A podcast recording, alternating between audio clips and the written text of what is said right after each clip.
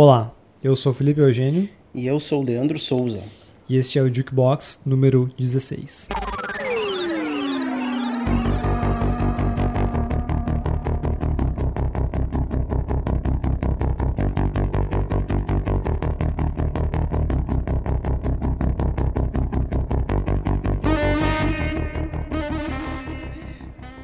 Olá pessoal, bem-vindos a mais um Jukebox, edição número 16, também conhecida como edição 15, 15 parte continuação. 2, 15 parte 2, a missão, né?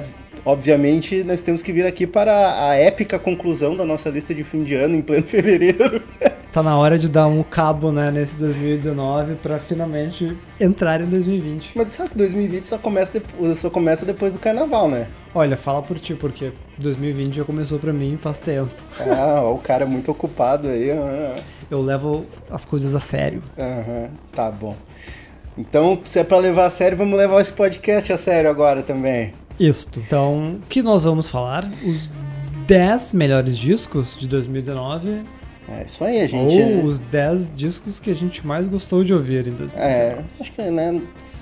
Talvez não seja de bom tom a gente ser tão prepotente, né? Os 10 discos que a gente mais gostou em 2019. É, a gente, né? Se você ainda não ouviu a nossa edição número 15, né? Quer saber quais são os, os melhores do número 20 ao número 11, né? Pode conferir lá e depois volta aqui no podcast para saber os 10 melhores, né? E se estiver chegando direto no 16 para saber os 10 melhores, porque quem nunca, né? É, Pegou tá uma lista, os 100 melhores e foi direto na página 1 pra ver os É, 10. se você realmente né, quer saber só o que interessa, né? Também não tem problema. Fique aí com a gente ouvindo né, os nossos 10 melhores álbuns aí de 2019. Mas antes, Retomando a nossa metodologia, é não sei se isso. precisa explicar a metodologia de novo, Lipe. A gente fez uma lista de Excel de cada um discos que gostava e era isso. E a gente somou os pontos. Pronto, mas antes da gente ir na lista, né? A gente eh, pode falar um pouco dos nossos recadinhos iniciais aí pro pessoal que tá chegando agora, só pra né, seguir a gente, aquela coisa, né, Lipe? Se estiver ouvindo a gente pelo Spotify e não segue ainda, Né? clica lá no seguir. Pô, né? Vacilação aí, né? Fica por dentro aí de todos os episódios que entram no ar antes de todo mundo. E também as redes sociais. instagram.com.br jukebox O J-O-O-Q-B-O-X Nosso Facebook também, né? É, que tá lá, a gente, a gente posta mais coisas no Instagram, mas o Facebook tá lá também pra, né? Às vezes em quando alguma coisa pinta por lá, então não, custa nada seguir a gente. Dá aquela moralzinha. É aquela moralzinha pros amigos. E Ah, gostou do podcast? Compartilha com os amigos, né? A gente aí. fica muito feliz, muito agradecidos. Mas antes de a gente ir para o número 10 da nossa lista de melhores álbuns de 2019, é interessante a gente contar um pouco. Essa música que você tá ouvindo no fundo aí não está em nenhum dos álbuns que a gente colocou na nossa lista aí dos 20 melhores de 2019, mas é um álbum que a gente gostou bastante e tá fazendo meio que uma menção honrosa aqui, né, Lipe? é o The Comet's Coming. É, a música aí é Summon the Fire, do álbum Trust in the Life Force of the Deep Mystery. Essa banda aí de jazz meio cósmico, né, britânica. E teve um grande álbum lançado em 2019, mas não foi. Que acabou entrando no nosso podcast número 7, né? Quando a gente falou dos discos do primeiro trimestre. É, mas não acabou fazendo aí na triagem final, não entrou na lista dos melhores do ano. Mas ainda assim vale você conferir, por isso a gente tá botando aqui na introdução. Isso aí fica a indicação pro disco e também pro nosso podcast para saber mais informações. É, dado agora todos os recados, podemos ir para o nosso número 10, né? Lipe?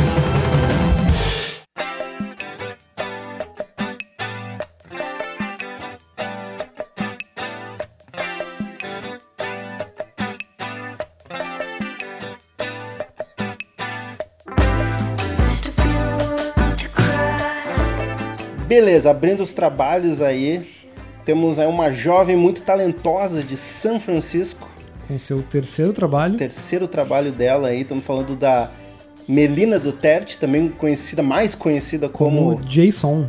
é o nome do álbum aí, Anakko.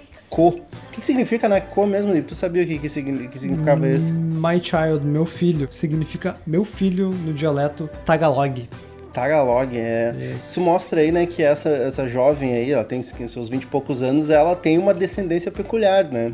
Ela é filha de imigrantes filipinos. Ela faz parte de um grupo de jovens talentosas com raízes, né, descendências estrangeiras que bebem do rock, do indie rock americano dos anos 90, né? Assim, é uma A coisa gente- bem curiosa. Esse disco entrou, né, na nossa lista de melhores do trimestre, quando a gente falou no nosso 13º episódio. A gente falou desses nomes que vêm marcando a cena, né, musical americana. E aí, vamos falar de Mitski, The Japanese Breakfast, Soccer Mommy, isto. Então, Black Belt Eagle Scout, que a gente falou no nosso podcast anterior, né?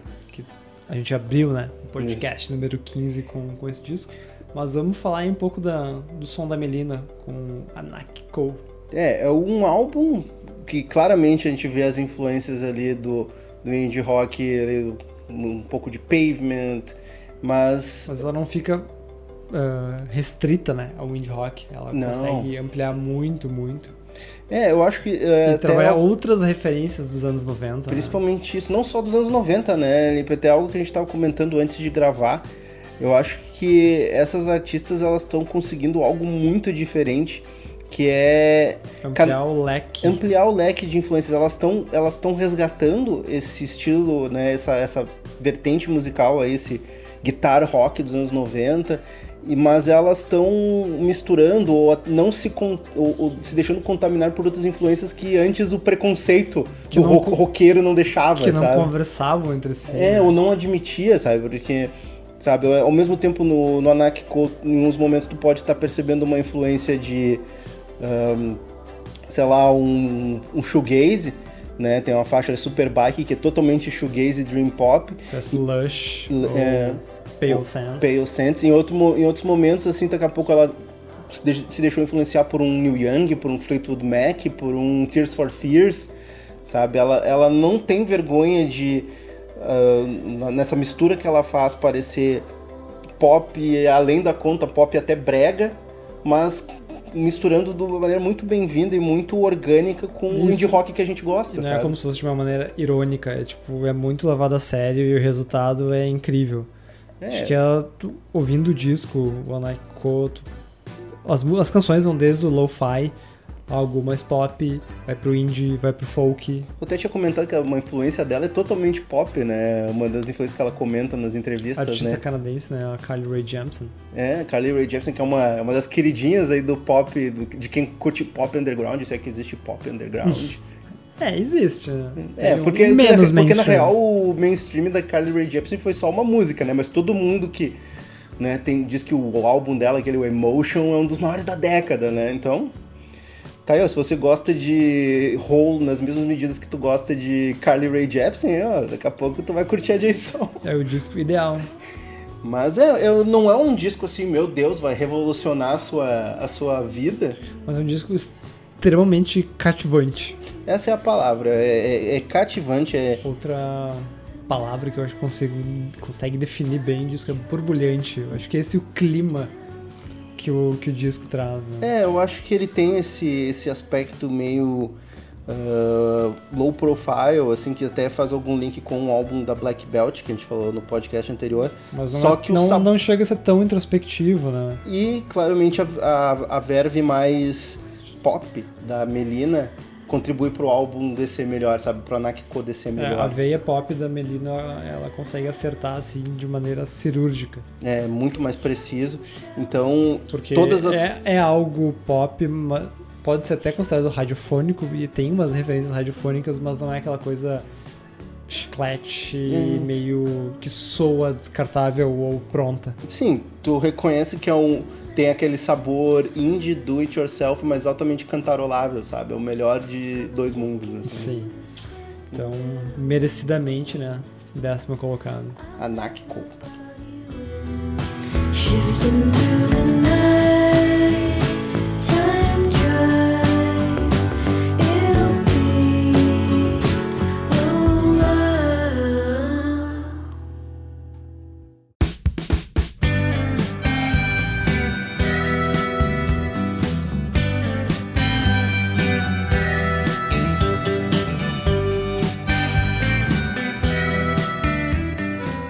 trabalhamos em termos extremamente alegres e leves, o nosso nono colocado não trabalha nos mesmos termos. Ele, no caso, a música pode até parecer pra cima, te enganar em alguns momentos, mas não, não se confunda. Purple Mountains, É, o disco de estreia e também de despedida. do Purple Mountains, né? Isso. Chamado Purple Mountains, é, é, uma, é um soco na, na, na cabeça. É, a herança, né, que o senhor David Berman, um dos, a gente pode chamar assim, de gênios né, do, do indie rock americano. É, o David Berman, ele talvez não seja tão cultuado pelo grande público, até pelo, pela grande massa de fãs do indie rock, mas a importância dele com o Silver, Silver Jews, né? é, é inegável, assim, né? Os álbuns que ele lançou ali no final dos anos 90 até ah, metade né, da primeira década dos anos 2000 ali, ele né, teve muita influência ah, no, no rock, nos artistas da época, assim. Então, inclusive, né, esse álbum Purple Mountains foi o retorno dele depois de muito tempo, né? Depois de 10 anos. Acho que eu vou tentar não deixar afetar a minha voz, assim como eu deixei no, no podcast número 13, quando a gente falou desse disco, porque eu fiquei extremamente triste. Porque as circunstâncias do disco que também deixaram o, o tamanho do álbum hoje. É, ele nasceu de circunstâncias um pouco desesperadas, é um álbum extremamente depressivo e culminou com a morte do cara, né? O suicídio do David Berman. Então, tudo que envolve esse álbum tem um peso emocional esmagador, né? Assim, Sim, ele tava, David Berman, 10 anos desde o último trabalho dele do, do Silver Jews, o Lookout Mountains, Lookout Sim. Sea. E aí, entre esse meio tempo, uma dezena de coisas aconteceram e uma caralhada de desgraças na vida dele, né? Ele- fim de casamento, dívidas. A morte da mãe dele nesse período, ele teve ah, inúmeras mudanças. Ah, uma delas influenciou diretamente a parte musical, que ele morou em Nashville um tempo. Sim, Mas também na fase final de gravação do disco, ele tava morando dentro do escritório da gravadora. sim, ele lançou esse álbum pela Drag Sea, que foi quase meio que um. É uma uma gravadora que ele tinha uma relação antiga, talvez né, tenha sido até um ato de amizade do selo com o David Berman, assim, colaborar na produção desse É, álbum. não só assim. amizade, como também de, de reverência e de reconhecimento e de idolatrar ele. Né? É, mas é um cara que tem, tem um histórico muito representativo, assim, e ele carrega uma bagagem atormentada a, a vida inteira, ele carregou isso, né, assim, ele... Tem toda a questão do, da relação dele com o pai dele, que é muito conhecido por ser um famoso lobista. Sim, E a desilusão dele com o American Way of Life, né, e nesse isso álbum... deixou claro, eu acho, na carreira inteira dele. Né? Sim, mas nesse álbum eu acho que ah, ouvindo esse, esse disco sem saber da- do que aconteceu depois já é o suficiente pra tu ficar extremamente depri- deprimido ouvindo esse álbum, porque é. um álbum sem nenhuma esperança, sabe? É um álbum que a, sonoridade dele é belíssima, tipo, melodias cantaroláveis, uns arranjos até hum, extremamente elaborados bonitos, né, assim, de Assim, orquestrações, O gosto que fica de ouvir o álbum é um, um gosto extremamente agridoce, porque as melodias, as músicas são alegres, a parte musical, mas a voz do David Berman soa extremamente desesperançosa. É, eu acho que é aquilo que a gente comentou também outra vez, que é, é meio que aquela paz que tu encontra quando tu meio que Tá tá, decidido, né? tá sabe, já tá encarando nada e, e vamos dizer, conformado com isso. E talvez isso torne o disco ainda mais, vamos dizer assim, marcante ou... grandioso. Não, gran- grandioso não seria a palavra ali, eu É. acho, porque o, porque o álbum... Eu digo ele- em magnitude dele. É, ele do poder. É, é, é meio que a, a palavra não seria nem traumatizante, mas é essa questão, é o tipo de marca que que deixa, sabe, Tipo, te deixa abalado. Eu acho que essa é a é o resultado de tu ouvir um álbum como o do Purple Mountains e por isso Eu tenho que concordar. é, e, mas daí tem outra questão também. Será que o álbum teria o mesmo peso se não rola- se o David Berman não tivesse se matado?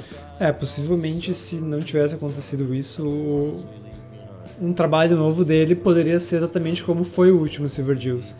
Foi um disco que não teve tanto impacto, que não, não foi tão falado, É, é, é é difícil mensurar, mas. Lógico eu- eu- que a gente tá trabalhando aqui em circunstâncias criadas, né? É, é que a gente pensou muito também no caso, por exemplo, do Black Star do David Bowie, que todo mundo, um monte de gente considera hoje um dos melhores do Bowie, mas é indissociável da morte dele, né? Sim, e eu acho que dá pra fazer também, novamente, um paralelo entre esses dois, porque foi extremamente calculado o que, Ah, foi pensado, o né? que estava acontecendo, né? E o que viria depois. Mas como a música, no final das contas, né, se resume ao que ela nos faz sentir, ao significado que a gente tira de tudo isso, né? Purple Mountains, Purple aí Mountains no, bate, bate fundo na alma, né? E é por isso que tá na nossa lista, né, Lipe? No, no final das contas, é, é o que faz o, o álbum nos faz sentir e a gente se sente extremamente abalado e, vamos dizer, marcado por esse álbum e tá aí na nossa lista, né? É isso aí.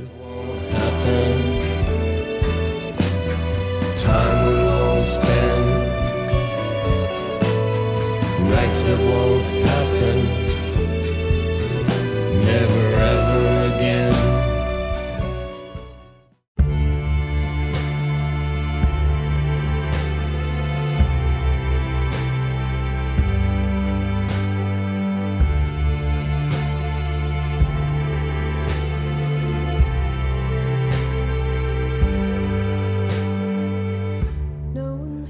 Agora vamos a um, um som atual, mas que remete a, a sons clássicos do passado, né, Lipe? Década de 70, década de 80. Década de 70, mais precisamente, mas com uns toquezinhos também de anos 80 aí. Estamos falando da Wise Blood, com o seu quarto álbum Titanic Rising, aí um, Um dos grandes destaques de 2019, né? É um álbum que não apenas tomou o cenário independente ou alternativo de assalto aí, mas com um estilo musical bem peculiar, né? Porque não é não é todo dia que tu vê um álbum de chamber pop sendo tão aclamado assim. É, fazia muito tempo que o soft rock não apareciam nas paradas, É, ou nas, nas listas de melhores. A Wise Blood ela remete ao, ao legítimo classic rock rádio anos 70, coisa de Johnny Mitchell, uh, The Carpenters, Ah, pra mim fica muito Johnny Mitchell assim na primeira ouvida. E, né, e a- por quê, né? Porque a- a- essa mulher, a, né, a Natalie Merrin, tem uma voz que é um desacato, é um, é um esculacho. Tenho que concordar. E o álbum não apenas ele, vamos dizer, tenta recriar, mas parece que ele... Ele injeta ele um existe- ânimo, ele- né? Não, não, não só isso, mas eu acho que ele realmente poderia existir naquela época, sabe? A sonoridade setentista é tão precisa nesse álbum, as orquestrações, a voz, sabe? Tem um sabor analógico. É, eu, eu- tu roubou esta frase de mim, porque esse, esse disco tem faixas que fede analógico. É, e, mas ao mesmo tempo que ele resgata essa sonoridade, principalmente na primeira metade do álbum ali, tem né, as, as duas primeiras faixas que são muito boas ali, uh, Something's Gonna Change, depois tem aquela Andromeda. Andromeda, uh, tem, daí Everyday já tem um lance meio Beach Boys ali, com os papapá, sabe, é- é todas as influências certas do pop radiofônico californiano anos 70, assim, sabe. Aquela alegria triste. É aquela alegria triste, exatamente. E tanto que a Wise Blood é de Los Angeles, né? E o álbum foi produzido pelo Jonathan Radel, que é um dos caras do Lemon Twigs, que também são outros caras de Los Angeles obcecados por rock anos 70. Então Estranhíssimos. tá tudo em casa ali. Mas eu acho que o mais interessante É, acho que a gente não tocou no assunto estranheza, né? Que também É. fica sob a superfície do disco. É, e e isso, na verdade, começa. é, o álbum começa muito, vamos dizer, eh, familiar, mas aos poucos ele vai mostrando. Sabe? Quando chega na segunda metade, o lado estranho fica mais à tona, assim, sabe? Traz uma. Tudo e- esse lado etéreo. É, com- começa a agregar uns elementos de dream pop, ah, uns sintetizadores ali que já vão um pouco mais para os anos 80. E, e daí o álbum adquire até uma cara bem própria, sabe? Ele, ele começa com elementos bem familiares e depois vai se apropriando e criando algo, pró- um- algo dela, sabe? A É própria uma atmosfera como se estivesse num sonho. é, de certa forma sim, mas poderia ser algo extremamente derivativo, mas no final uh, tu consegue reconhecer como um, um- algo, uma voz dela, sabe? Da própria Wise Blood. Não, Não chega a ser, ah, meu Deus, é uma cópia carbono nos anos 70. Não. É- É uma reprodução fiel do que era feito naquela época. Não chega só como pastiche. Não soa como pastiche, exatamente. Então, eu acho que por esse essa capa, por essa capacidade de ser extremamente reverencial, mas ao mesmo tempo atualizar o som na medida certa, é que fez o Titanic Rising ser tão especial, sabe? É, Eu acho que essa é uma das delibera- deliberações interessantes sobre o álbum, porque ele acabou entrando em muitas listas, né? De melhores do ano. Então começa também a questionar, às vezes, a validade disso. Tem a questão de ele ter sido lançado pelo Sub Pop, Claro, tem todo o lobby. é, o que também dá um grande poder, né? Pro lançamento. Mas ouvindo o disco, a qualidade é inegável. Não, a qualidade é inegável, tem, as letras são muito boas, os arranjos são suntuosos, né? Requintados e. É uma Trabalha- música que soa deliciosa aos O ouvidos. Leandro trabalhando bem na retórica. É, não, os, os nossos, os nossos adjetivos ali afiados. Mas no final, é, o, que, o, o que importa é que é um álbum delicioso aos ouvidos, assim, então, soa demais. E eu ou- ouço repetidas vezes e não me canso. É, esse disco a gente falou no nosso podcast número 10. E desde então, na época, eu ouvi pra gravar o programa, né? E desde então eu venho ouvindo ele também com certa frequência. É um disco que cresceu muito pra mim, o que também concordo. E ele, com méritos, né? Tá aí no nosso oitavo lugar. It gets me every time.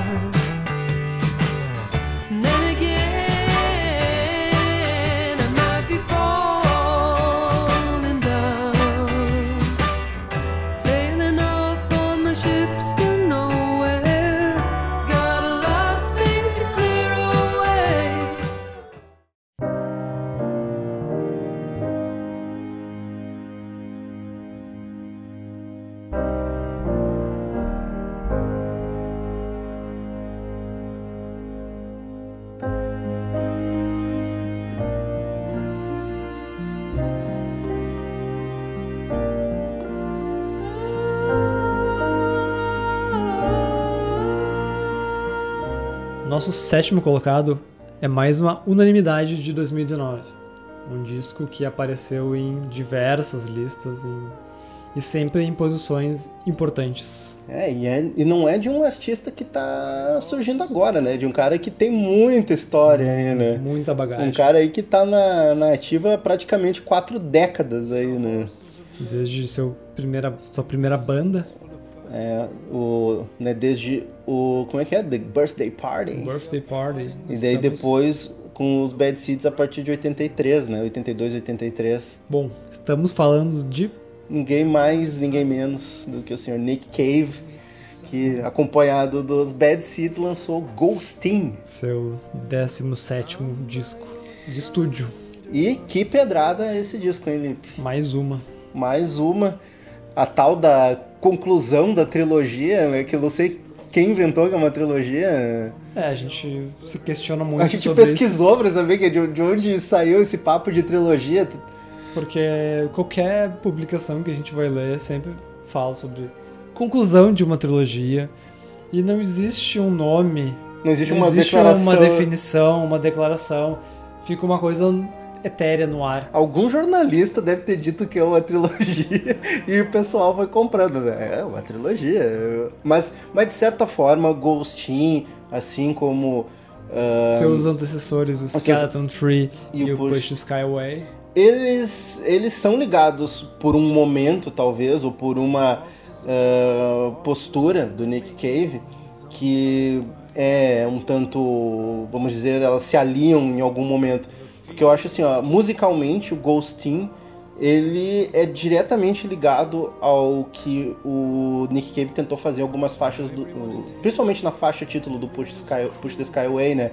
Aquela coisa etérea, ah, meio disforme, uma massa sonora, meio eh, música ambiente, assim, sabe? É, eu também concordo que eu não enxergo muito um, um conceito que une ah, os três discos, mas o Push Skyway ele lança essa, esse projeto musical que vai ser tra- sendo trabalhado os dois posteriores, né? É, Ele e- ainda tem uma ligação um pouco roqueira, mas de certa forma também contida. E- Mas ele trabalha muito nessa parte espiritual, talvez, É, e, dos andamentos. e eu acho claramente que a ligação é impossível não traçar uma ligação com o Skeleton Tree, porque o acontecimento talvez mais marcante da vida do Nick Cave aconteceu, né? Sim, na dura- época que ele tava. Durante a gravação do Skeleton Tree, Que né? foi a morte do filho dele, né? com 15 anos. Com 15 anos e não, algo que certamente deve ser traumático, absurdamente traumático pra alguém. É, e um acontecimento que, bom, parece dificilmente, parece difícil de ser, Parece não, acho né? Deve ser, com certeza Ah, eu é, digo- né? Parece, parece meio até meio insensível da minha parte, É. mas é que eu também não tenho este conhecimento de ser pai ou É, esse Sim. sentimento. Então é inegável que ele também tenha ligações com o Skeleton Tree, pri- principalmente do, do ponto de vista temático. Embora o Skeleton Tree fosse um álbum pesado, denso, sufocante, né, bem diferente do que ele tenta aqui no Ghostin, né? O Ghostin é uma coisa mais espiritual, é triste, é extremamente melan é melancólico, mas não é, eh, vamos dizer, Sufocante, né? da depressivo. mes- Da, mesma forma que é o Skeleton Tree. Eu vou voltar ao mesmo item insensível, porque a primeira vez que eu. As primeiras vezes, inclusive, que eu ouvi o Ghostin, eu tava esperando algo de sensação no final semelhante ao Skeleton Tree. E eu fiquei bem surpreso, porque eu não tava triste. Eu não fiquei totalmente no fundo do poço em frangalhos. A sensação era diferente. É, e eu acho que essa, essa era a vontade do Nick Cave ah, nesse álbum novo, assim. Ele... O disco se apresenta mais como um... Vamos dizer, um, um mantra, uma prece, sabe? Uma coisa realmente... Uma, uma representação musical de uma... De uma missa, não sei, sabe? Alguma É coisa bem, ele- é bem complicado falar da música do Nick Cave, inclusive, e principalmente esses últimos três discos, sem fazer essas alegorias religiosas. né? É, mas isso sempre teve presente na música do Nick Cave, né? Essa questão Lógico de que, citando nas letras toda a cultura uma obsessão, né, cristã. com obsessão com, com, com religião, com cristianismo, isso sempre esteve na música do É, Nick Cave. Inclusive o disco citado antes, o de 2008, Dig Lazarus Dig, É. tá ligado? Diretamente com a história Mas de eu acho- Lázaro.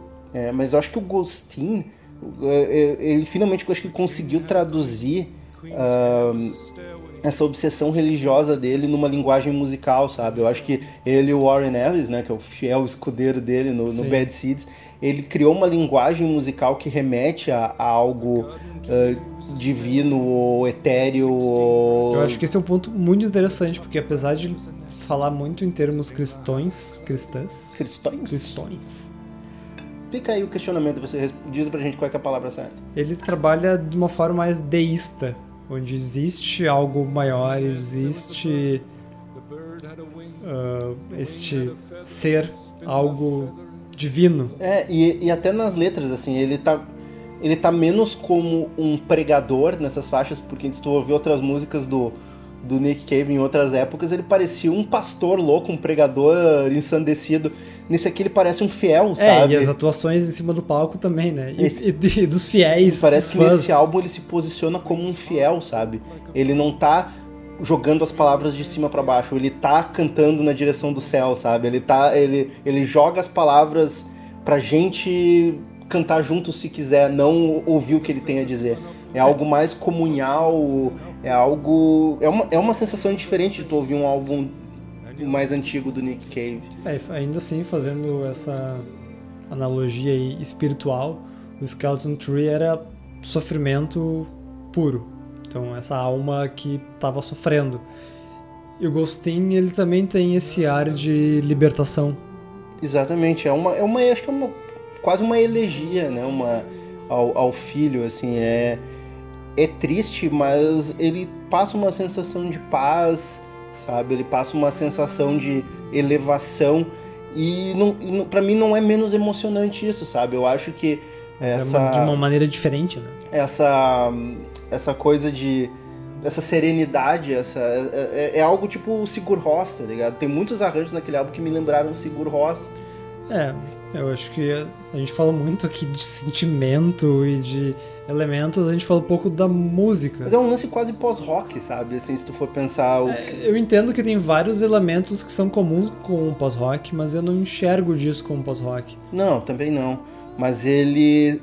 Mas acho ele que ele, trabalha com- ele se apropria de algumas coisas. Claro, deve ser coisa do Warren Ellis. Ele, o Warren Ellis, inclusive, quando ele. Não são estruturas tradicionais. Quando ele tocava coisas com o Dirty Tree, ele tinha um pouco desses arranjos mais esparsos, assim. Sim, eu acho. trabalha com a música clássica junto, né? Com... Exatamente. Sem a estrutura tradicional. É, e até se for pensar, tipo, de música clássica, uma sinfonia, a segunda parte do Ghostin é quase uma sinfonia, né? São duas faixas longas com um interlúdio no meio, Sim. né? Ele é... E esse, na verdade, ele é um disco bem longo, né? Ele é um, ele é um LP duplo. Mas eu acho que como uma obra completa, o Ghostin é muito mais ambicioso que o Skeleton Tree consegue ser mais grandioso, definitivamente mais grandioso. Que os dois antecessores. Né? Sim, eu, eu acho que é uma das realizações mais marcantes da carreira do Nick Cave em termos musicais. E olha que tem uma longa carreira cheia de acertos. É, então, eu, eu não sou assim um grande adepto fanático de Nick Cave e eu fiquei bastante arrebatado quando eu ouvi o Ghostin justamente por isso, por ele ser bem diferente do que eu costumava ouvir quando eu ouvia Nick Cave. Então, por isso que entrou na minha lista né, de melhores do ano aí na- na- nas primeiras colocações. Aqui na lista conjunta acabou ficando em sétimo lugar. É, a gente não tem a certeza aí se é uma trilogia ou não, mas a certeza que é um dos melhores discos de Da 2019. carreira e da E carreira. da do- carreira do Sr. Nick Cave. My galleon ship will fly and fall, fall and fly and fly and fall deep into your loveliness. And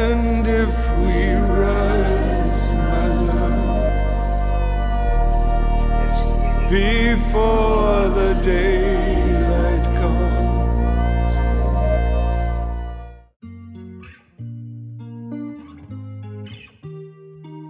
Sooner or later, they're going to erase her, they'll go to hell, Savior. Sooner or later, yeah, sooner or later, they're going to erase her, Ok, então agora chegamos no nosso sexto lugar. Pra mim, o primeiro lugar de 2019, né? Mas na, Na na, colocação geral, na colocação geral ficou em sexto, né? na- nos cálculos da planilha de Excel do Lip.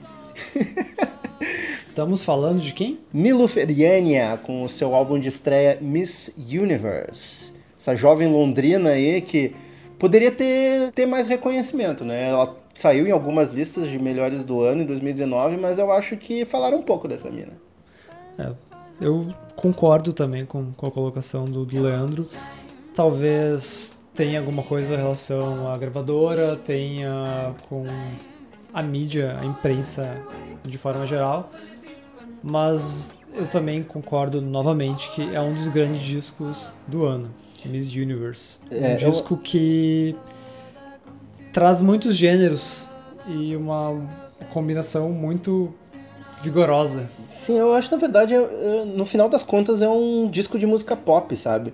Só que é um Em disco. linhas gerais é isso mesmo. É, mas é um álbum de música pop que é bem longe do que se espera, né? De um, De um disco pop. de um disco pop. E esse é o maior trunfo dele, é essa questão de subverter expectativas. Ele pensa o jeito que tu deve ser um álbum pop e ela faz. Não, não é assim que eu vou fazer. Ela, ela brinca com isso, ela, ela agrega de inúmeros elementos. Tem, tipo, tem indie rock, tem jazz, tem soul, tem R&B, tem, Tem rap. rap, trip hop, algo bem britânico. Sim, ela, ela agrega tudo isso. Ela né, tem um tem uma bagagem muito representativa. Falando de bagagem, eu acho que algo que é muito marcante, que deve ser falado, a origem étnica talvez da, Assim, da Nilferiania, que já tem um nome que a gente não. um nome exótico, um né? nome exótico. A mãe dela é metade irlandesa e metade barbadiana. Pra quem não sabe, é Barbados. A ilha de Barbados, colonizada por britânicos. E o pai é turco. É, E só aí já não tem- só isso, né? Os dois, os pais dela são artistas plásticos. Então tem toda uma bagagem aí bem diversa, bem. E né, longe de um, né, de um possível estereótipo pop, a Nilo Ferrani ela é uma artista, é uma, uma né, instrumentista, ela toca guitarra desde os, os, seus 12 anos de idade, né? Atualmente já deve ter, sei lá, uns 20 e poucos anos. E ela né, é uma cantora e compositora. Ela não, é, não, não joga o jogo clássico do pop de tipo, ah, ser uma intérprete, ter um produtor por trás que uh, diz qual é a, o jeito certo da música dela ser, é, como é que tem que vender a que, música. Que dita as regras né, da carreira dela. Tanto, inclusive, tem essa história, né, Lipe, que ela recusou fazer parte de uma girl band, né? Sim, e a carreira dela foi construída através do SoundCloud. Então essa história a gente tem ouvido inúmeras vezes, né, de, de artistas atuais que vão lançando trabalhos uh, totalmente faça você mesmo através das plataformas digitais e vão ganhando reconhecimento e se comprometem com a sua visão artística, né? É, dá pra dizer até um pouco de hype, né? Porque a gente viu aí que em alguns, principalmente aí na Inglaterra, existia uma grande expectativa do lançamento uh, do primeiro trabalho, né? Cheio aí, o primeiro álbum completo Danilo Feriani, que saiu pela gravadora ATO. É, um selo até que tem bons nomes, é um selo norte-americano, que é o dono até o que é o Dave Metals. Jesus. Isso Mas... é muito curioso porque tem bandas realmente boas do selo dele. Como Primus, Ockerville River, o Alabama Shakes, que também trabalha com pop, né? O My Morning Jacket fazia parte né, da, desse Drive selo. Truckers. Sim. Enfim. Mas, e daí aparece esse trabalho que teve um certo buzz na época que saiu, mas depois ficou um tanto que relegado aí para o segundo escalão no, no, né, nas listas de melhores do ano. É, Miss Universe foi lançado em janeiro. Não, foi março ou abril, se não me engano. Entrou no nosso podcast Ent... 10. Entrou no nosso podcast número 7. É, com os melhores correção do Lipe. do primeiro trimestre. Mas enfim, vamos falar da música, né? Da, da Nilo Furiani como a gente já tinha comentado antes, ela é uma guitarrista de mão cheia e essa guitarra é extremamente proeminente no álbum, né? Sim, não é aquela coisa extremamente técnica que fica esfregando na tua cara muitas notas e muitas balacas. Não, na verdade ela tem um swing ali na guitarrinha dela, ela, mas ao mesmo tempo ela toca, ela mistura esse swing com umas palhetadas mais agressivas, tipo rock anos 90 é, eu considero o jeito dela bem minimalista, mas ela faz isso com bastante emoção e bastante provocativa. É, é minimalista, porém. É, exatamente, provocativo, porque uh, dá pra enxergar um milhão de influências ali. Tipo, ela brinca com umas dinâmicas de uh, quieto e barulhento, sabe? Isso me remeteu até a Pixie, sabe? Em outros momentos ela, ela fica só na guitarra, voz e um baixo para marcar.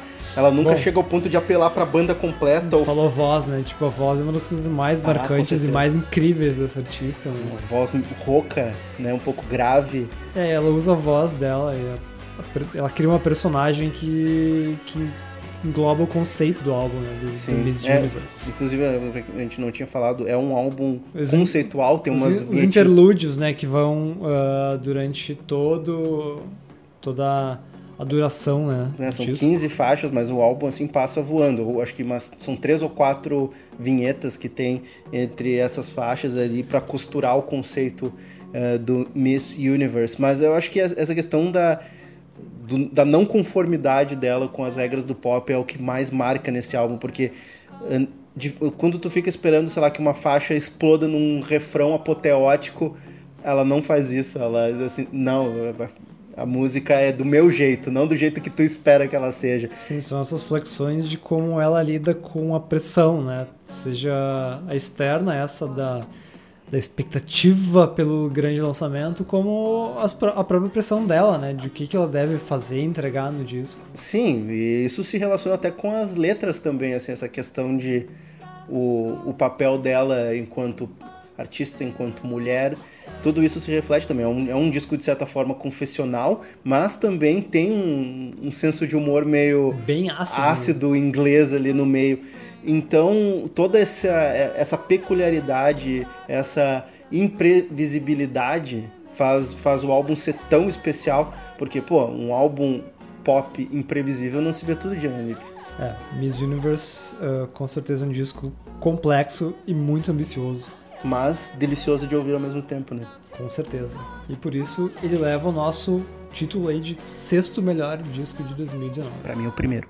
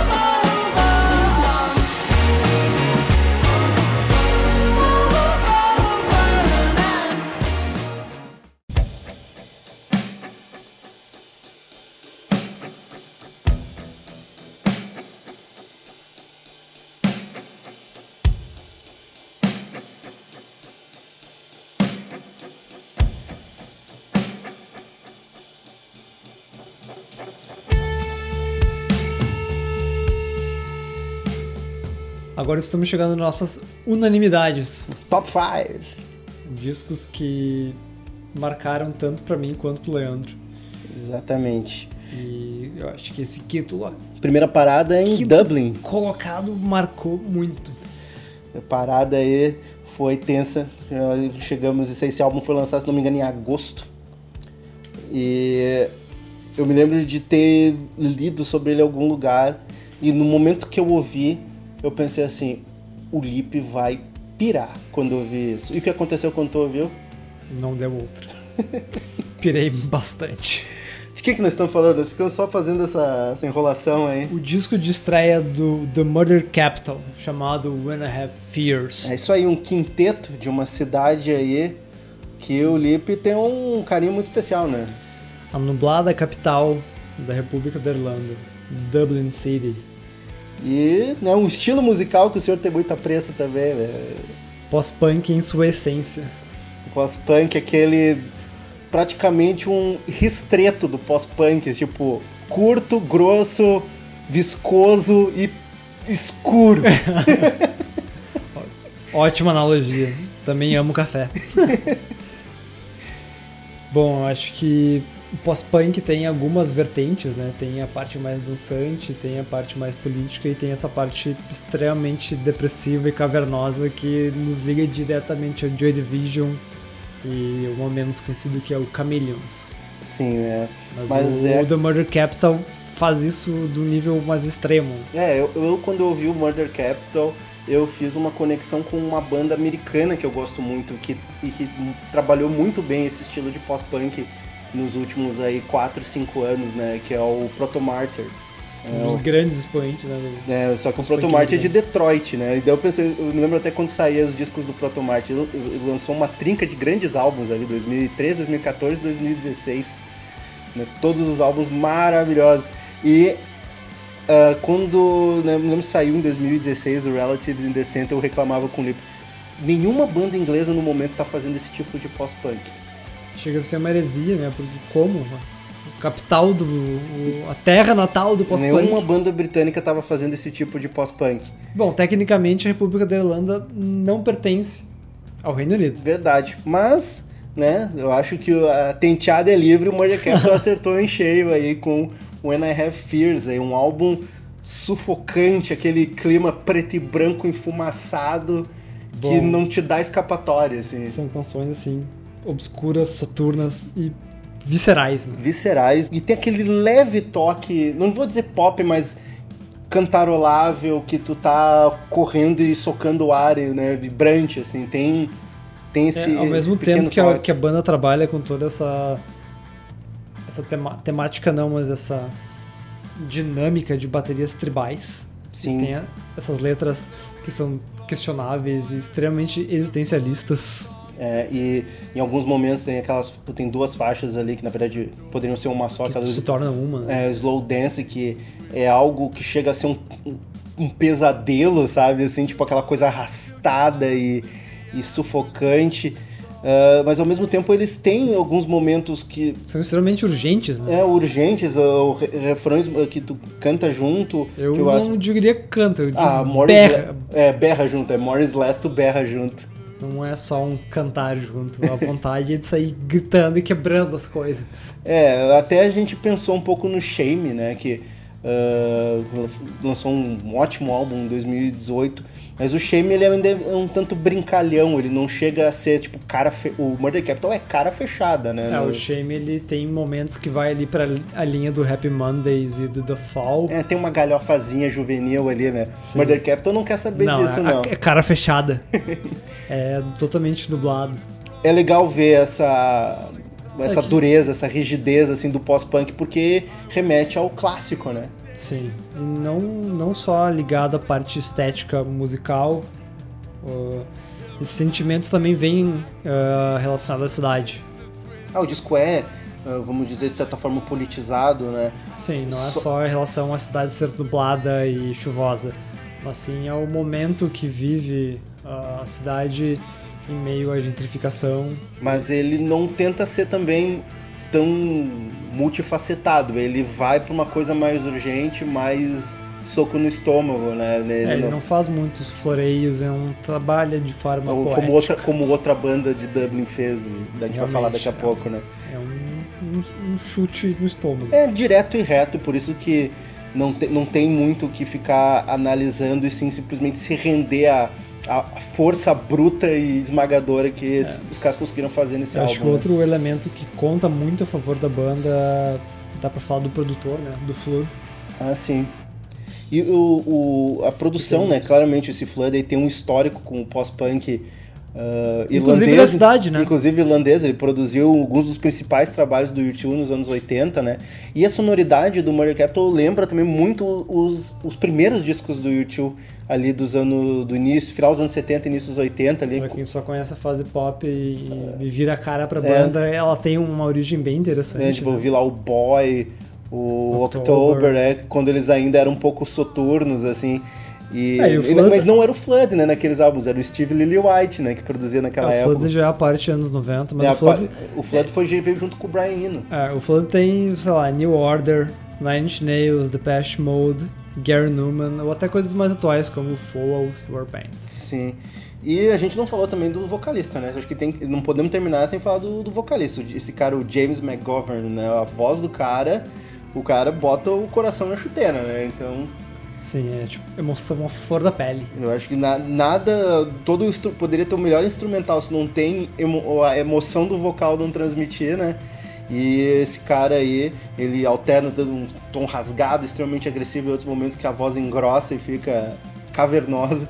Então é um, é um espetáculo à parte. É um álbum em que tudo meio que clica, embora ele seja, vamos dizer, monolítico, ele não é algo tão complexo, Sim. mas ele é poderoso. Por isso que tá na nossa lista.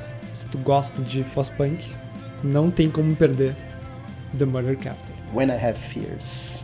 Charlie.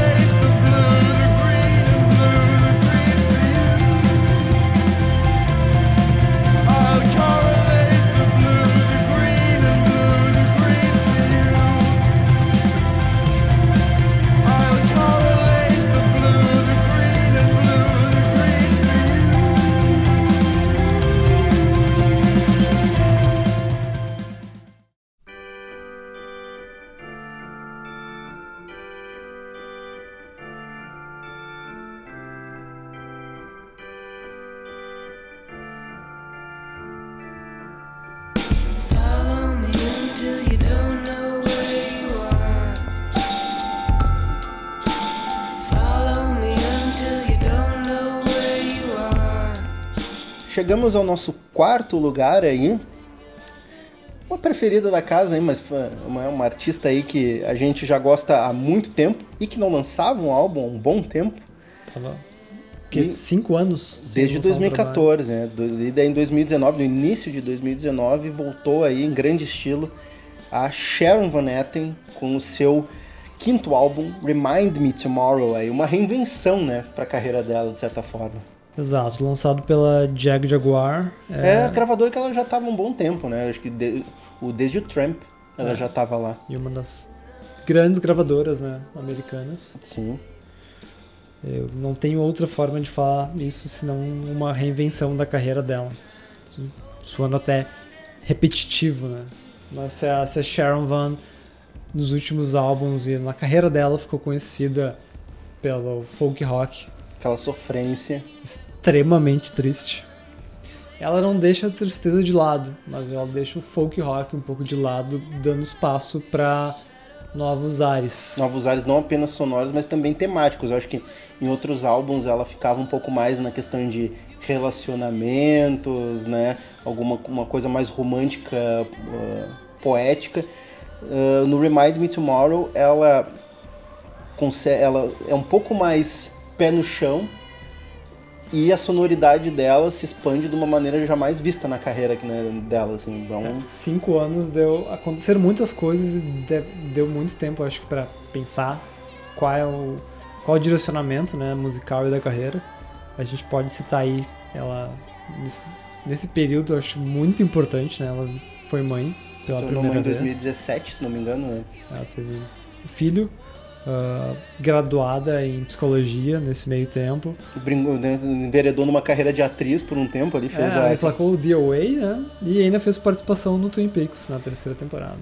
Isso aí, então, né, foram cinco anos aí de muitas coisas acontecendo e era inevitável que, né, isso obviamente se refletiria né, no trabalho musical dela aí. E que bom, né? Que bom que isso aconteceu, totalmente, que bom que isso aconteceu. É um álbum ah, que traz um, um frescor, traz uma, uma nova forma de enxergar a Sharon Van Etten, assim. Eu lembro até hoje, esse disco foi lançado no início do ano e o, Foi ainda em janeiro. a reação de ouvir ele ficava meio incrédulo. Né, mas até quando saíram os primeiros singles, quando saiu Comeback Kid, ah, a gente, meu Deus do céu, que ela virou a Pat Smith agora, assim, porque- se for ver, tem duas faixas, né, acho que são as duas... Os singles, né? Os dois singles ali, né, que são Comeback Kid e Seventeen, que são... É rock, é ela... São hinos. são, é 100% roqueira nessa, nessas faixas. Ele falou, ela E é ambos estão ligados diretamente com a origem né, É. geográfica de Nova Jersey. Sim, enca- encarnando o espírito Bruce Spring- Springsteen e também, claramente, pra mim, o- tanto pelo visual, pelo uh, a que- a questão Pela dela atitude, né? atitude, é Pat Smith na total, assim.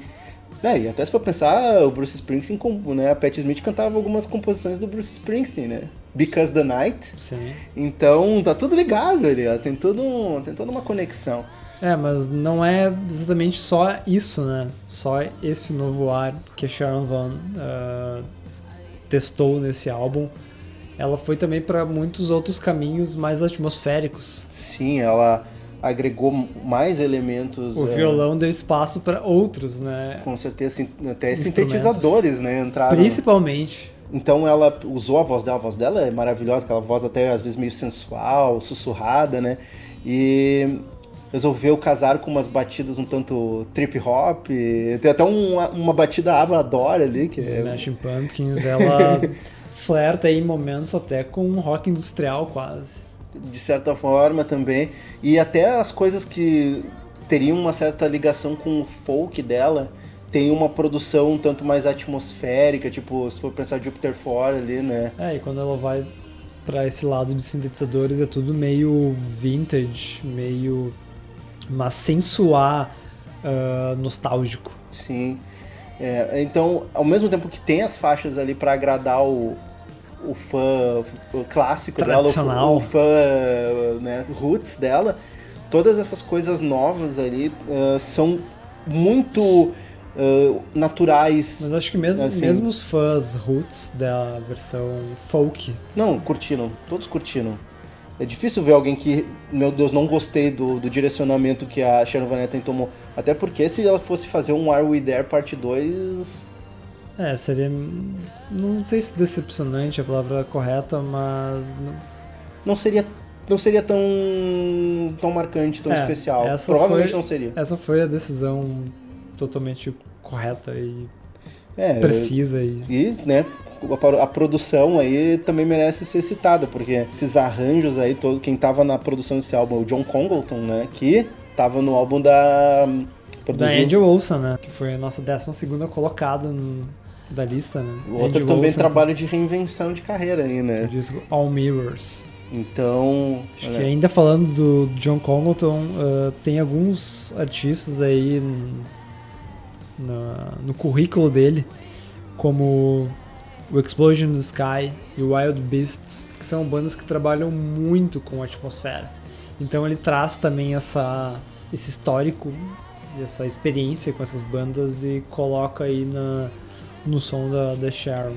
É, e, e no final das contas, assim, toda essa, essa experimentação, essa, essa expansão de horizontes contribuem para um resultado que é talvez um, tão poderoso quanto, ou pelo menos a mesmo, né, o mesmo poder que ela conseguia evocar em outro, nos, nos seus álbuns anteriores. No final convergem para um resultado semelhante, sabe? De emocionar, de ahn, Sim, a Sharon Van ela, arrebatar o ela ouvinte. trabalha muito forte nas emoções, né? E principalmente nas emoções do ouvinte. É, e ela apela, e legal que também que nesse álbum ela apela para emoções diferentes. Não é só ah, te- tu te identificar com a tua dor de cotovelo, sabe? Tem coisas aí, por exemplo, Seventeen fala de nostalgia, cara. Que- Quem não se emociona com esse tipo de assunto, sabe? Sim, Seventeen é um hino daqueles que dá muita vontade de sair pulando pela casa. Então é um, é um álbum mais universal da Sharon Van Etten em todos os sentidos e por isso, né, com certeza é um,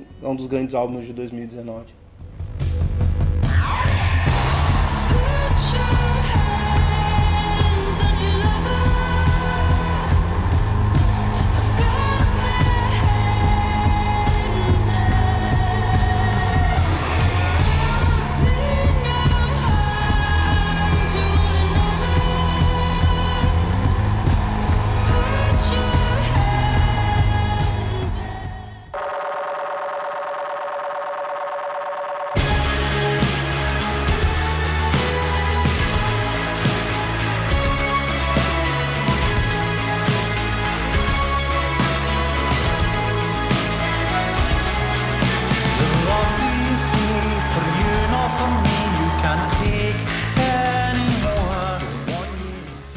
Se agora há pouco estávamos na Irlanda, a gente agora vai para outra ilha. Agora é a parada na Escócia, né, ali pro nosso terceiro lugar. É o quinto disco do grupo Twilight Sad, chamado It Won't Be Like This All the Time. Inclusive, assim como o álbum da Sharon Van Etten, foi um que saiu ali aos 10 primeiros minutos de 2019, né? E se manteve firme aí no topo da lista durante o ano inteiro. Quem diria, mas a gente meio que já pressentia que isso poderia acontecer, né? O, o impacto desse álbum pra, foi muito forte, um álbum de uma força absurda, né? Com certeza. O quinto disco do, do grupo escocês, o primeiro lançado pela gravadora Rock Action, Pra quem não sabe, né? rapazes do Mogwai. é, é o álbum mais urgente que o grupo já criou, assim. É um álbum catártico, é um, é, né, é um pós-punk que faz o sangue ferver, né? É, eu não vou fazer muitos floreios ou rodeios em para poder afirmar que este é o trabalho mais completo e o melhor trabalho da carreira do Twilight Sad. E isso tá partindo de um cara que é um, um ultra fã de The Twilight Sad. É, eu não estou dizendo que é o meu favorito, mas numa visão crítica e analítica, ele tem todos os elementos que o Twilight Sad trabalhou durante a carreira. Teu álbum preferido ainda é o Forget the Night Away?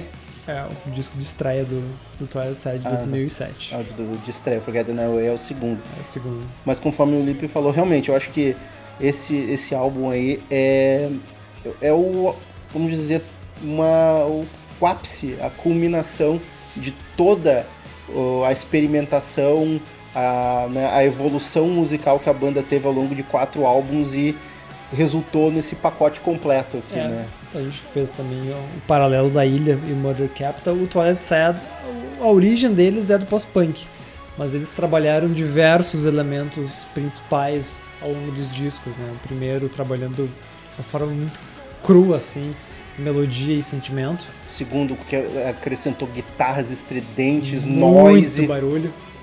O terceiro foi o... Dos sintetizadores. Ah, o dos sintetizadores. Fundo aí Qual é o No One Can Ever Know? Isso, e no quarto disco eles vão para um lado dá pra chamar assim de clássico do pós-rock, algo Do pós-punk. do pós-punk, é algo totalmente The Cure. Isso. E agora é um, uma conclusão. Não É. posso chamar de conclusão porque a banda não chega ao fim, A mas, épica. Não, mas é, vamos dizer mas que é o ápice. É a épica conclusão de toda essa jornada, assim, né? Sim. E, e é justamente isso, assim, tudo é concentrado, tipo, todos esses elementos que eles apresentaram nos álbuns anteriores, tipo, aquela enxurrada de barulho no, no segundo álbum, os sintetizadores, né? Mas eu acho que Tá tudo isso no- dosado, né? tá- é, é, eles nesse álbum tudo é apropriado e combinado assim de, de uma forma tão concentrada e equilibrada, sabe? O que é esporrento é, é extremamente bem feito, o que é pra ser atmosférico, tipo, meu, aquela faixa de Arbor, o que que é aquela faixa, Sim, sabe? eles conseguem chegar numa coesão total. Assim. E o que é pra ser assim de, de tu chorar gritando, que nem VTR, né? que, que é aquela música, entendeu? Tudo, eu acho que é, é, é um álbum de um, de um refinamento, de um acabamento assim inacreditável em termos de riqueza sonora e de influências. Assim. É, se o post-punk trabalha muito com a melancolia, esse disco ele não é extremamente triste como outros, mas é um disco assim que, que tem emoção muito forte e essa vontade de essa fica contagiado e a vontade de gritar e cantar junto, canção por canção. É, é o. Como eu, até já comentei agora, é, eu acho que é, é a- é o álbum de força mais concentrada deles, assim, é. Não é, eu acho que é um dos álbuns mais curtos que eles já fizeram, mas é um álbum que não tem nenhuma gordura, não tem o que tirar nem pôr. É um, é um talvez não seja o álbum né, preferido do Lip, mas pra mim é o melhor álbum que eu já ouvi deles. E é, é o- é o álbum mais perfeito que eles fizeram e é um dos melhores de 2019, ponto final pra mim. Exato, não dá pra dizer que é irretocável, mas ele chega muito próximo. Os senhores James Graham e Andy McFarlane estão de parabéns. E agora, né, pra onde que eles vão depois disso, isso vamos esperar, porque aqui temos um, um- uma coisa difícil de superar. Exato.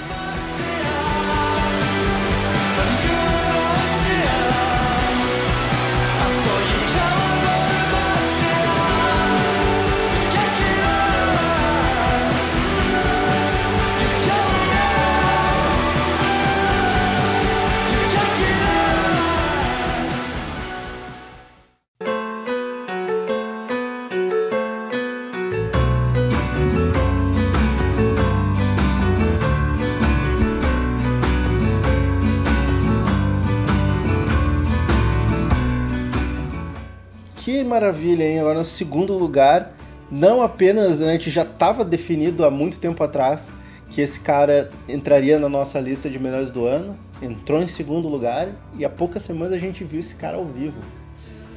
Que maneira, né, de, de concluir essa lista. Eu ainda consegui o álbum que o cara autografasse o meu disco. E tu conseguiu uma foto pra nós. Nós conseguimos uma foto com ele.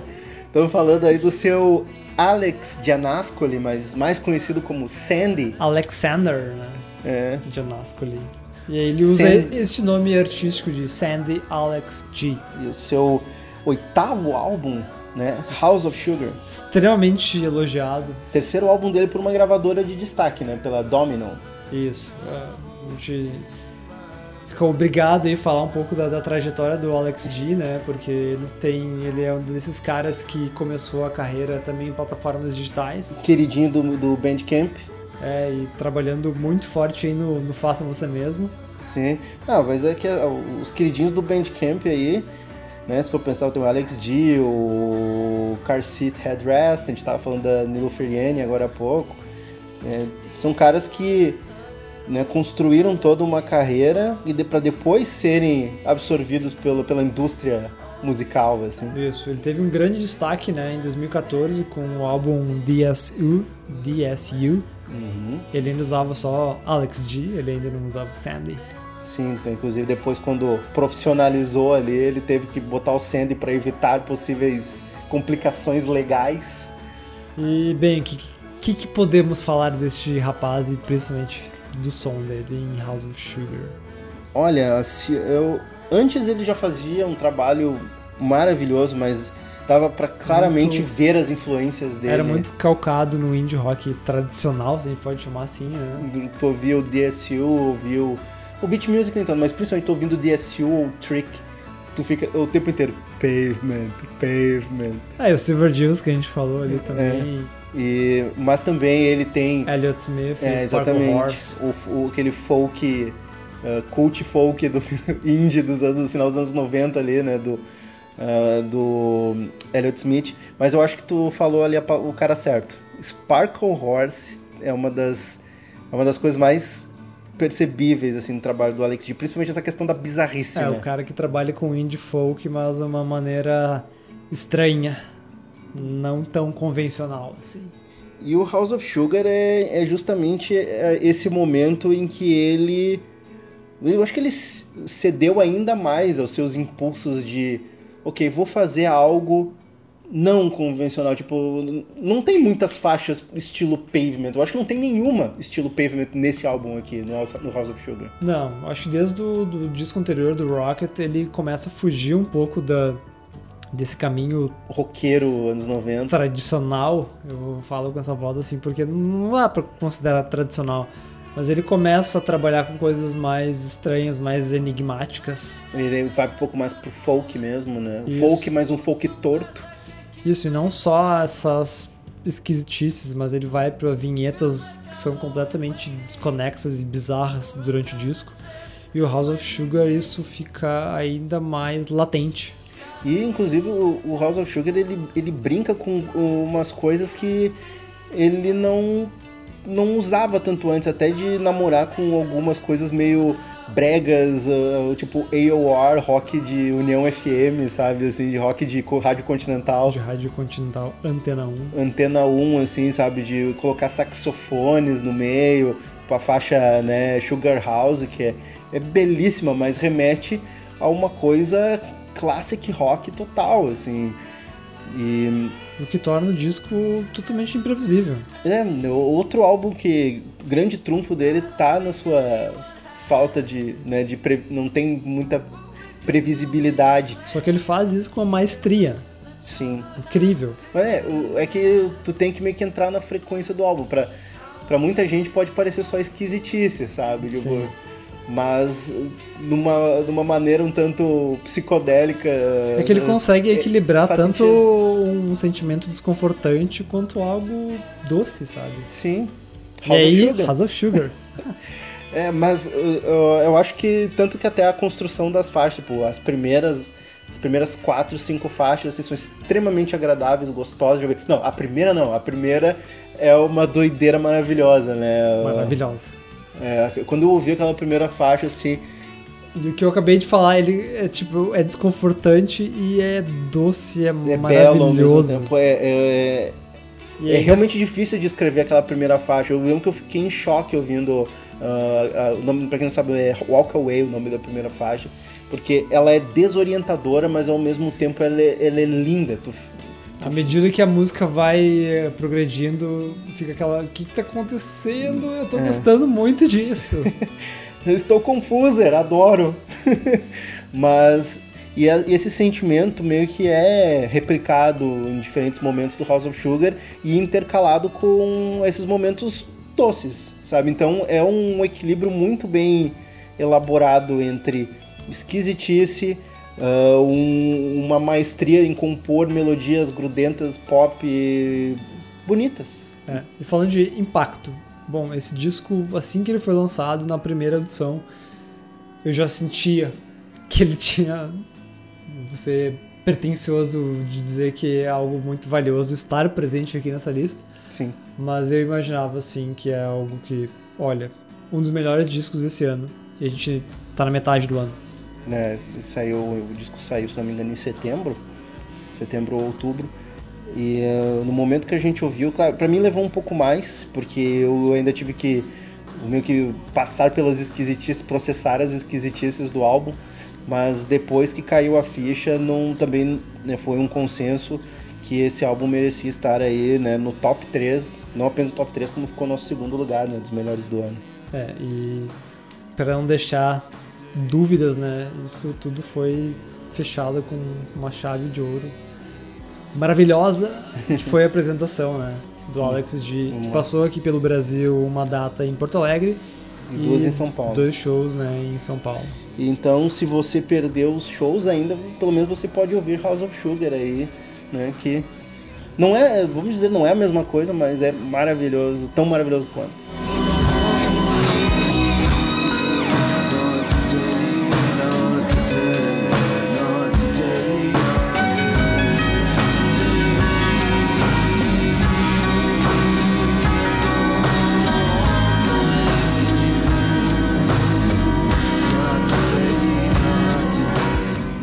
You know I love that violence that you get around here, that kind of ready, steady violence. That violent, how do you do? And the lie when it's daddy white sleep in a phone booth. He's just very, very tired of having that same old boring conversation. Just like me, just like you, man is on a nod, yeah, what you gonna do about it?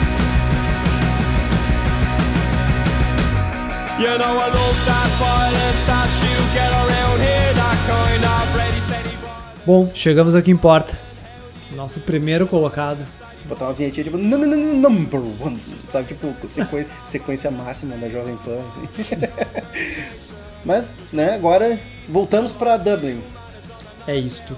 O grande disco de 2019. Que de certa forma a gente meio que sentiu lá na época que ele saiu, né? Tipo, isso aqui tem cara de melhor disco do ano. Tem potencial para levar o Doggerel. disco. disco de estreia dos Fontaines DC. Que moral, hein? Disco de estreia, melhor disco do ano aí, pra, pelo menos aos nossos ouvidos. E, olha, pro Lip foi o melhor do ano, pra mim foi o segundo, só, só perdeu pra Nilo Ferienia, mas conta, né?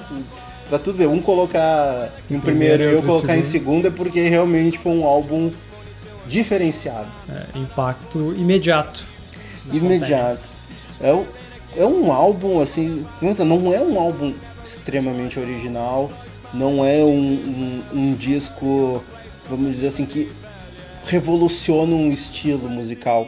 Não, ele passa até longe disso de revolucionar, mas a maneira que ele é apresentado, que ele é executado, É um, é fantástico. é um, é um álbum que, ah, vamos dizer assim, ele carrega uma personalidade, carrega uma intensidade e uma riqueza, tanto musical quanto temática, que é impossível ah, negar a qualidade dele. Assim, é um, é realmente como é um- é vamos dizer assim, uma realização artística notável para uma banda que está recém começando, sabe? Isso, tô certo que a banda se apropriou e aproveitou do hype, né?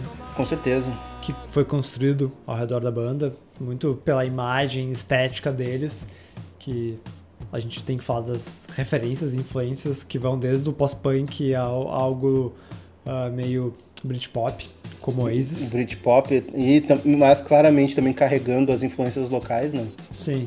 E as influências locais não são só na, na música, mas na poesia, né? Sim, os caras citam, né, os caras claramente citam a influência de James Joyce, né? Porém, o que os Fontaines eh, fizeram em Doggerel, assim, é, vamos dizer, eu- digamos, é uma explosão de criatividade, assim, é, uma, é quase- praticamente uma história, é um álbum que pode ser lido como um livro.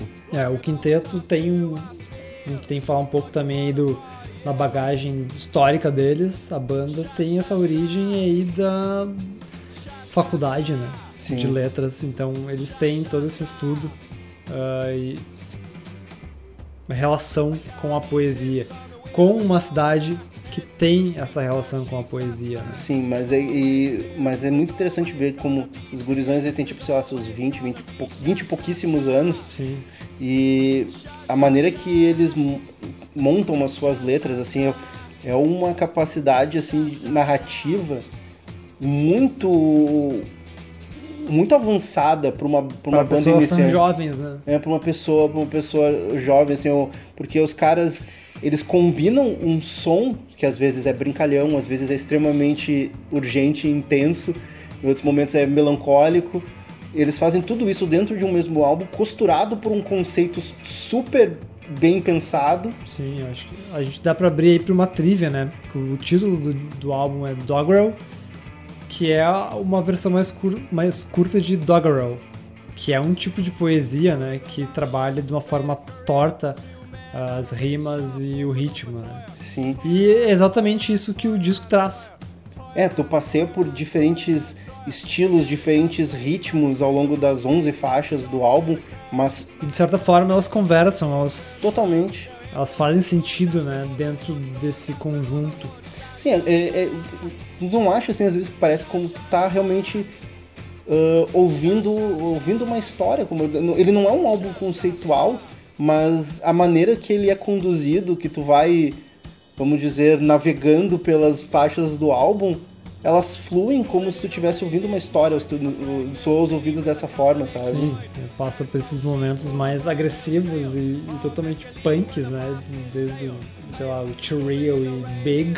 Sim, ou, ou até mesmo os momentos mais, co- tipo, contemplativos, tipo television screen, depois vem aquela massa absurda que é Hurricane Hurricane Laughter, e, e depois, depois ah, o ritmo cai, por exemplo, ah, Royce Tune, The Lots, É, e aí a gente falou de James Joyce como essa ligação com Dublin, que também não tá só no nome da banda, né? Com DC de Dublin City, mas também com a parte musical ah, folclórica, né? ah sim, a faixa que encerra o álbum é praticamente aquele, aquelas cantigas de bar, né? Sim, é algo que o The Pogues soube trabalhar muito bem, né? Durante os anos 80. Uhum. E, mas isso também é outra coisa, assim, porque é um álbum ah, claramente dublinense, né? Sim. mas ele é um, ele é um álbum convidativo, não é um, por exemplo, o, o Lip já morou um tempo em Dublin, tem certas coisas ali que ele capta e que, que o ouvinte médio talvez não entenda.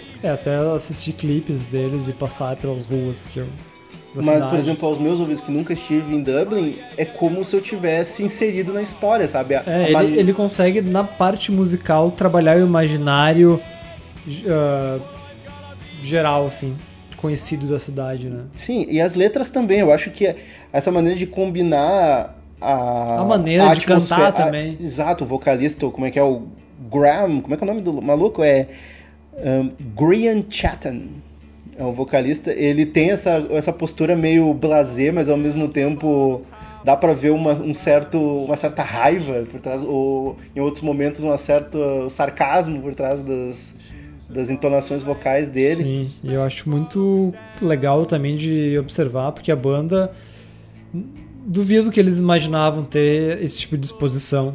Eu acho que eles não imaginavam nem, tipo, que o álbum fosse tão profundo assim como algumas pessoas conseguiram perceber. A gente talvez esteja até divagando demais sobre o que... Talvez eles quisessem fazer um álbum bem mais simples do que a gente tá analisando aqui. Sim, e nessa parte de falar de análise, quando a gente começa a assistir as primeiras apresentações do grupo que está disponível no YouTube, a banda era extremamente eh, reservada em cima do palco. Sim. E essas apresentações mais recentes é uma coisa, tipo, catártica, explosiva. É, é uma, é uma banda que, olha, ainda tem uma longa estrada pela frente, mas ela pode até cair naquela, naquela vala de bandas que nunca conseguiram, nunca conseguiram superar o seu disco de, seu disco de estreia. É a armadilha do segundo disco. É a armadilha do segundo disco, porque, olha, Doggerel é um, é um cartão de visitas como poucos vistos, assim, eu acho que daqui a pouco se criasse uma lista de melhores álbuns de estreia da história, esse aqui poderia muito bem entrar na lista, porque é um trabalho de notável, assim, é um trabalho, né, tanto que é nosso primeiro lugar, né, Lipe? Exato. Se no Twilight Sad eu tentei não falar irretocável, porque eu acho que todo trabalho sempre tem o que possa melhorar. O Doggerel, ele passa Essa a impressão. sensação de ele ser um trabalho irretocável. Eu me lembro uma vez eu tava dirigindo de volta, acho que de alguma cidade na Serra. Eu tava ouvindo o Doggerel, eu, eu ouvi ele três vezes, uma atrás da outra, assim. E eu realmente fiquei pensando, tá. Eu não tô enxergando, eu não tô percebendo nenhuma falha nesse álbum. O ritmo é perfeito, as, as composições são muito boas, as letras são extremamente eh, inteligentes. As- a ordem que as músicas são colocadas deixam a audição incrível. É, é, é, eu é como, é como ouvir uma história em, em música. Sabe? E não é um álbum conceitual. É importante lembrar. Sim, então não teria. Ou o conceito é Dublin. Fica aí o questionamento, mas uma coisa é inquestionável. O primeiro lugar pra Doggerel como o melhor álbum que a gente ouviu em 2019. Ê, parabéns, parabéns, Fontaines DC. And in the foggy dew, I saw you throwing shapes around. It was underneath the waking of the Dublin city sky.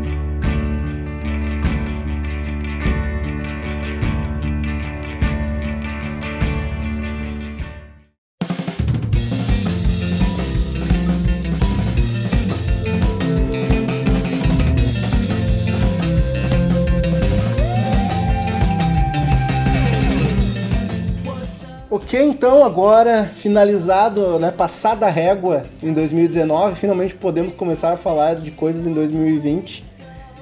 E chegamos aí aos nossos recadinhos finais aí do, do podcast. Espero que você tenha gostado da nossa lista. Se você não gostou, diga por que não gostou. Algum álbum que a gente eh, negligenciou. Deixou de fora, colocaria. Não concorda com o nosso primeiro colocado, o segundo. Você tem todo o direito de não concordar, inclusive pode nos mandar merda, mas né, entre em contato conosco.